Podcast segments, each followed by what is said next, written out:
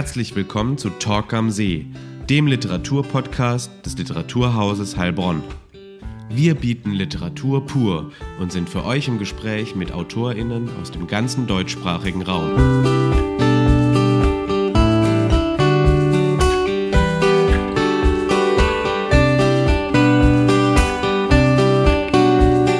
Viel Spaß bei Talk am See. Heute mit Maren Wurster. Maren Wurster wurde 1976 in Filderstadt geboren, studierte Filmwissenschaft und Philosophie in Köln sowie literarische Schreiben am Deutschen Literaturinstitut in Leipzig. 2017 erschien ihr Roman Das Fell. 2021 folgte ihr Memoir Papa stirbt, Mama auch. Im August 2022 erscheint im Hansa Verlag ihr neuer Roman Eine beiläufige Entscheidung. Maren Wurster ist Teil des AutorInnenkollektivs Writing with Care, Rage. Im Juni 2022 war sie zu Gast im Literaturhaus und hat mit Literaturhausleiter Dr. Anton Knittel über ihre Entwicklung als Schriftstellerin wie auch über ihr Verhältnis zum Medium Film gesprochen.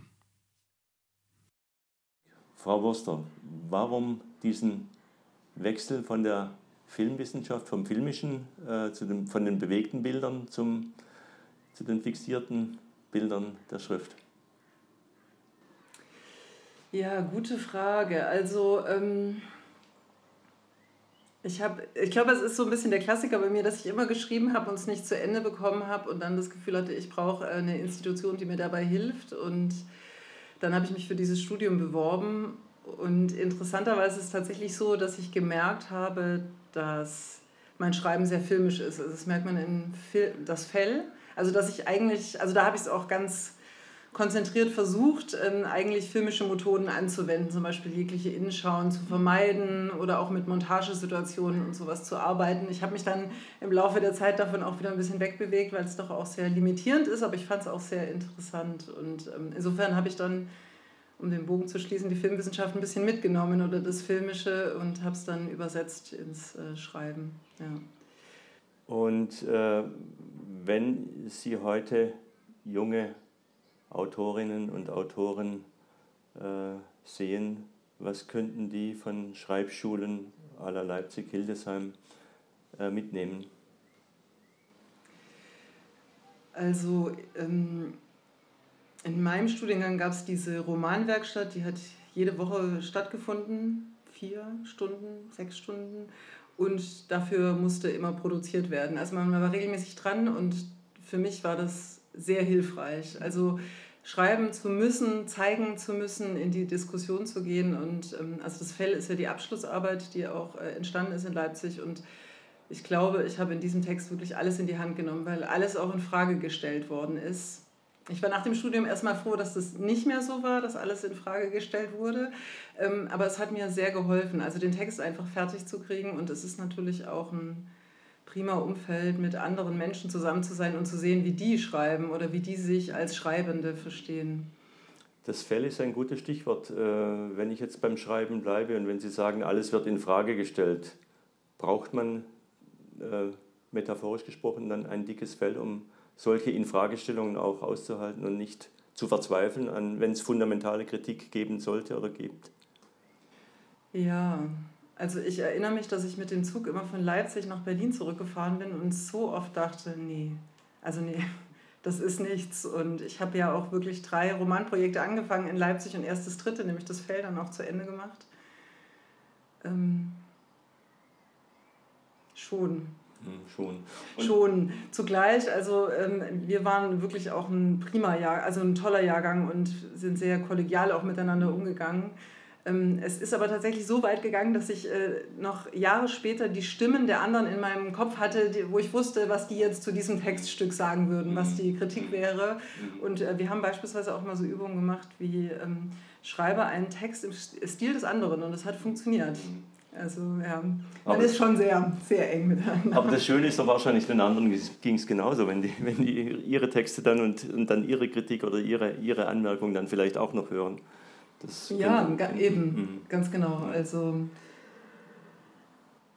ja, wir haben ja auch andere Texte dann gelesen, also schon von etablierten AutorInnen und da habe ich oft gedacht, Gott, die werden so auseinandergenommen worden bei uns und ähm, sind ja dann auch veröffentlicht worden. Und also ich glaube, ein bisschen Pragmatismus und äh, das irgendwie ja, so sehen als eine Chance der Auseinandersetzung, die man später ja nie wieder hat. Also man sitzt alleine und hätte eigentlich ganz gerne jemanden, der einem sagt, so, geh mal in die Richtung oder das funktioniert für mich überhaupt gar nicht, verstehe ich nicht oder so. Ja. Und ähm, wenn Sie sagen, äh, Sie sind auf, auf den Zugfahrten von Berlin nach Leipzig und umgekehrt äh, natürlich schon auch die Arbeit am und mit dem Text zumindest im Kopf. Brauchen Sie Voraussetzungen für das Schreiben, also sowohl zeitlicher als auch räumlicher Art? Für den Schreibakt als, als solches? Ja, also bei mir ist es so, dadurch, dass ich alleinerziehende Mutter bin, ist äh, die Schreibzeit sehr limitiert und ich schreibe vormittags. Ich kann überall schreiben. Ich schreibe gerne zu Hause, aber ich kann auch woanders schreiben. Es ist tatsächlich auch meine beste Zeit. Ähm, also Kind in den Kindergarten bringen und direkt an den Schreibtisch gehen. Ähm, ansonsten brauche ich keine Voraussetzungen und merke auch, dass ich mir Krisen im Grunde genommen nicht erlauben kann, weil die Zeitfenster so klein sind. Also ich versuche immer produktiv zu sein und wenn es vielleicht dann nur ein Lektorat oder ein Korrektorat erstmal ist oder ähm, durchlesen, was man gemacht hat. Ähm, ansonsten genau, ich brauche den Laptop und ähm, das war es eigentlich. Ja. Und äh, wie bereiten Sie das vor mit äh, Konzepten und äh, Strukturdiagrammen oder wie darf ich mir das vorstellen? Hm. Ja, also ich bastel immer viel an der Struktur tatsächlich. Ähm, ich habe meistens kleine Zettel, ähm, die ich hin und her schiebe auf dem Boden, ähm, die ein bisschen so die Anordnung des Textes sind und ich bastel sehr. Also ich, ich schneide auch später meine Texte aus und klebe die dann so aneinander. Oder ich arbeite eben dann, wenn ich eine erste Struktur gefunden habe, mit Zetteln und Stichworten, die auf der Tafel stehen oder an der Wand stehen. Also bei das Fell war es auch tatsächlich so, dass es lange Zeit, wusste ich nicht, wie es weitergeht und da gab es dann so Abzweigungen. Also ich könnte jetzt hierhin erzählen, nach oben oder ich könnte nach unten weiter erzählen und dann habe ich meine ganzen Ideen da immer so drumherum gruppiert. Ähm, was heißt, ich weiß noch nicht alles bis zum Ende, aber ich brauche eine gewisse Struktur und ein bisschen so ein Gebastel oder auch so eine Komposition im Grunde genommen, an der ich mich dann so entlanghangele. Und, und Sie sagten, äh, das Fell ist der erste Roman, der publiziert worden ist. Vorher gab es die Arbeit an zwei Texten, die, ja. die noch nicht das Licht der Öffentlichkeit erblickt haben. Schlummern diese äh, für immer oder arbeiten die in, in Ihnen weiter? Anders gefragt, gibt es Szenen aus beiden nicht publizierten Texten, die vielleicht in veränderter Form in das Fell oder in jetzt den demnächst erscheinenden Roman eingehen? Nee, also es sind ähm, zwei Projekte. Das eine schlummert sehr. Es sind zwei Projekte, die relativ weit entfernt von mir sind. Das war tatsächlich auch ein Prozess in Leipzig zu erkennen, dass ich eine Geschichte erzählen möchte, die näher an mir dran ist als die zwei, die ich vorher hatte.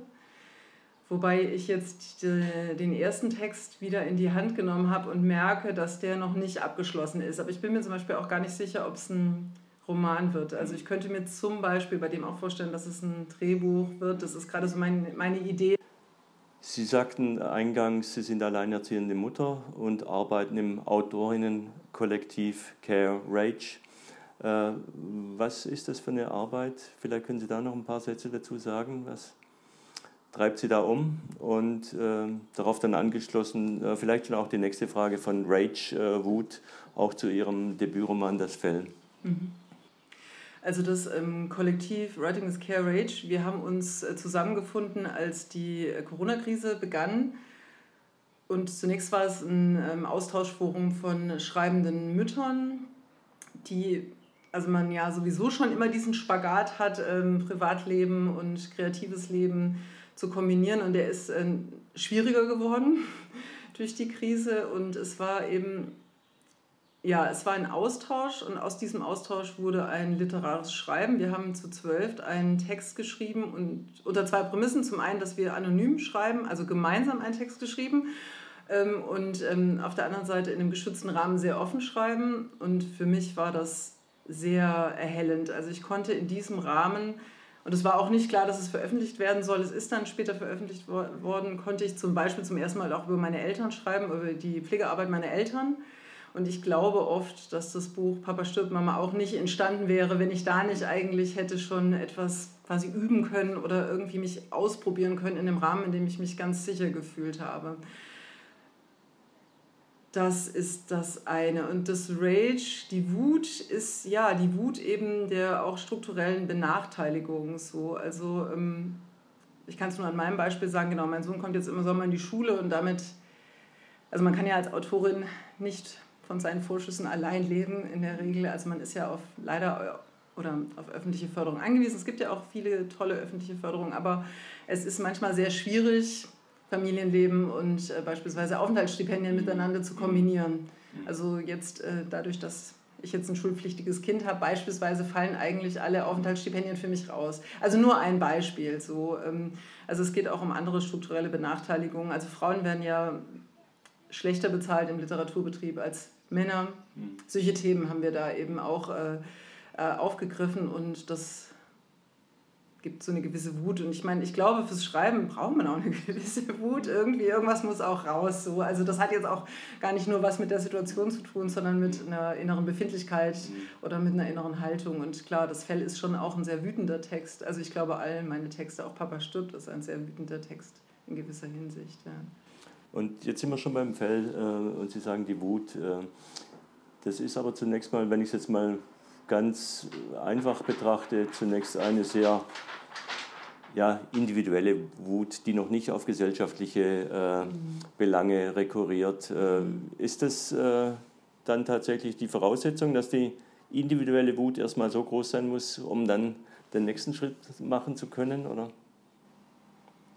Hm. Vielleicht, ja.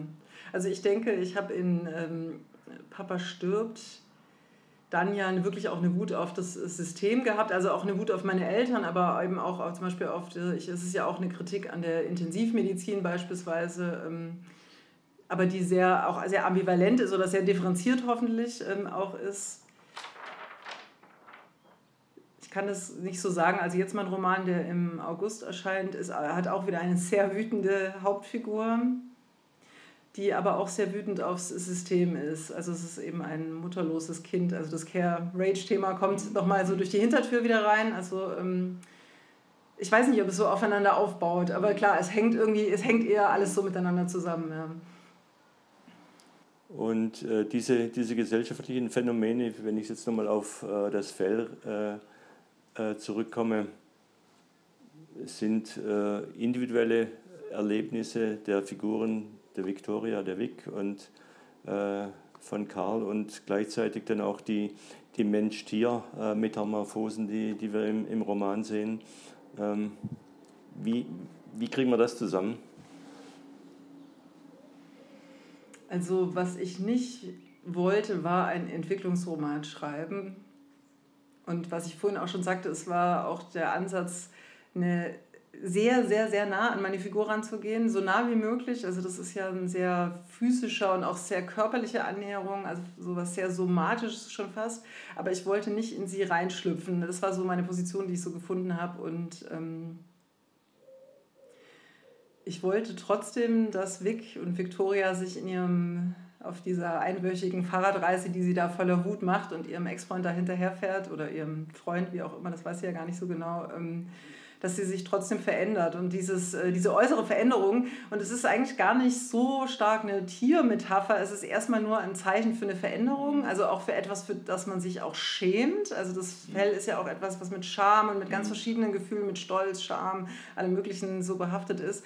Und über dieses Vehikel wollte ich eigentlich letzten Endes natürlich trotzdem eine innere Entwicklung erzählen. So, ja? Also an dem Fell lässt sich eben abzeichnen, was für eine Entwicklung sie durchmacht. Und ähm, sie kommt als jemand anderes an, als die sie losgefahren ist, im Grunde genommen. Ja. Und jetzt noch, äh, kommen wir kaum umhin, vielleicht als Abschlussfrage, ähm, wie sehr sind aktuelle Themen irgendwo für Sie wichtig äh, beim Schreiben? Also jetzt aktuelle politische Themen, wenn ich jetzt an Ukraine denke, ähm, Klimakatastrophe. Ähm, wie sehr waren solche Themen untergründig? Also ähm, die Corona-Krise ist auf jeden Fall ein Thema, dem ich mich in Papa stirbt angenommen habe, einfach weil es äh, in genau diesen zwei Jahren eben auch passiert ist, dass meine Eltern eben Pflegeheim gekommen sind. Meine Mutter war ja in einer fünfwöchigen Corona-Quarantäne und ähm, die auch wirklich traumatisch war. Und da habe ich schon versucht, ein zeitgeschichtliches Dokument auch zu, ähm, zu erschaffen. Also ich habe gedacht, ich war wirklich eine der wenigen Menschen, die da Zugang hatte ins Pflegeheim. Also eben einfach dadurch, dass mein Vater im Sterben lag, hatte ich überhaupt Zugang und ich wollte das auch festhalten, was da passiert. So, und ähm, tatsächlich schreibe ich gerade nochmal ein Buch über die Totenwache, wo das Thema nochmal aufkommt. Also das ist tatsächlich ein Thema, was mich sehr umgetrieben hat, einfach weil ich damit direkt konfrontiert war. Ähm, die anderen beiden Themen beschäftigen mich, sind aber nicht so nah an mir dran, dass ich denke, das wäre jetzt gerade ein Thema für einen Roman oder für einen literarischen Text. Ja, vielen Dank, Frau Woster, für das Gespräch Talk am See. Herzlichen Dank. Ja, danke auch. Das war Talk am See, der Literaturpodcast des Literaturhauses Heilbronn. Wenn euch die Folge gefallen hat, dann abonniert den Podcast ganz einfach auf Spotify oder überall, wo es Podcasts gibt. Mehr Informationen findet ihr auf unserer Homepage unter www.literaturhaus-heilbronn.de slash podcast.